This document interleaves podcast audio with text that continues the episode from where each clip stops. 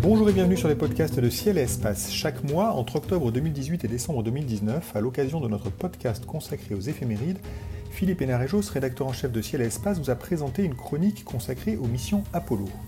Nous avons décidé de les rediffuser au rythme d'une par jour et nous poursuivons aujourd'hui par le récit d'une escarmouche qui, en novembre 1968, a opposé les Russes aux Américains.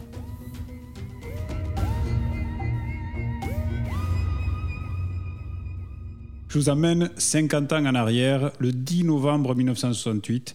Et en effet, je vous amène aussi dans un lieu assez éloigné, au Kazakhstan, à Baïkonour. Vous connaissez, non? Ah oui, j'ai fait un petit tour, oui. Eh bien, en ce 10 novembre 1968, à Baïkonour, en soirée, décolle une fusée Proton qui emporte un vaisseau inhabité. Ce vaisseau a pour nom Zonde 6. En fait, c'est un Soyouz auquel on a retiré le compartiment orbital pour gagner de la masse. Zone 6 décolle sans problème et échappe à l'attraction terrestre, direction la Lune. Tout se passe bien et le 14 novembre, l'engin fait le tour de la Lune en prenant des photos de sa surface. Il repart aussitôt vers la Terre, mais le 17 novembre, en entrant dans l'atmosphère, les choses se gâtent. Le vaisseau perd son étanchéité, il se dépressurise et ensuite ses parachutes ne s'ouvrent pas, il s'écrase. Alors s'il y avait eu des hommes à bord, il serait mort. Or, il y aurait bien pu y avoir des hommes à bord. Durant tout le mois de septembre, après le succès de Zone 5, donc le prédécesseur, qui avait réussi le même vol avec des tortues à bord, ce sont donc au passage les premiers êtres vivants à être allés autour de la Lune, le cosmonaute russe Alexei Leonov militait pour embarquer dans Zone 6 avec son collègue Oleg, Oleg Makarov. Leonov, c'était le premier cosmonaute à être sorti en scaphandre dans le vide spatial en 1965. Une pointure. Voilà. Et donc Leonov est prêt à prendre tous les risques pour devancer les Américains autour de la Lune. Il harcèle Michin, l'ingénieur en chef du programme Zonde, pour obtenir l'autorisation de réaliser cette première. Mais Michin sait que le vaisseau n'est pas prêt. Il veut encore faire un essai. Et ce sera Zone 6. Leonov est furieux et en manquant son retour sur Terre, le vaisseau montre que Michin avait raison. Alors ce mini-drame survenu côté soviétique éclaire d'autant mieux le tour qu'a pris le programme américain Apollo au cours de l'été 1968. Car de ce côté de l'Atlantique, ce n'est pas la joie non plus. George Lowe, manager du programme Apollo, fait alors face à un problème. Le module lunaire, le vaisseau qui est destiné à déposer les astronautes sur la Lune, n'est pas au point. En 1967, déjà, la livraison du premier exemplaire, construit par la société Grumman à la NASA, avait été calamiteux. Le, le, module est une véritable passoire. Il y a des fuites de carburant partout.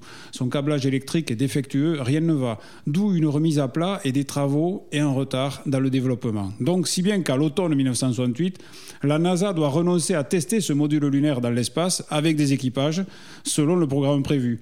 Alors, Georges Lowe réfléchit au cours de l'été à une manière de continuer à avancer sans le module lunaire. Et au mois d'août, il a l'idée de modifier en profondeur la mission Apollo 8. D'un vol à haute altitude avec module lunaire, il en fait un vol autour de la Lune sans module lunaire. Il dévoile son plan à James Webb, l'administrateur de la NASA, par téléphone alors que celui-ci est en voyage en Europe. La première réaction, c'est simple, on le prend pour un fou, on lui dit non, on ne va pas faire ça. Puis, au fil des semaines, son idée apparaît de plus en plus géniale car elle doit permettre de devancer les Russes autour de la Lune. La mission réussie de Zone 5 en septembre a mis une pression supplémentaire à la NASA. Et Zone 6 s'il sonne le glas des Russes, euh, à la NASA, on n'en sait rien parce que le vol est annoncé par les Russes comme réussi. Donc il y a une pression supplémentaire. Donc en ce mois de novembre, l'équipage d'Apollo 8 se prépare à ce qui semble une mission assez simple puisqu'il n'y aura pas à accomplir les manœuvres difficiles prévues avec le module lunaire. En revanche, elle est dangereuse. La fusée Saturne V qui va les emporter n'a volé que deux fois et le deuxième lancement a été proche de l'échec avec de nombreux problèmes sur le troisième étage. Et le vaisseau Apollo n'a été testé qu'une fois avec un équipage en octobre au cours de la mission Apollo 7.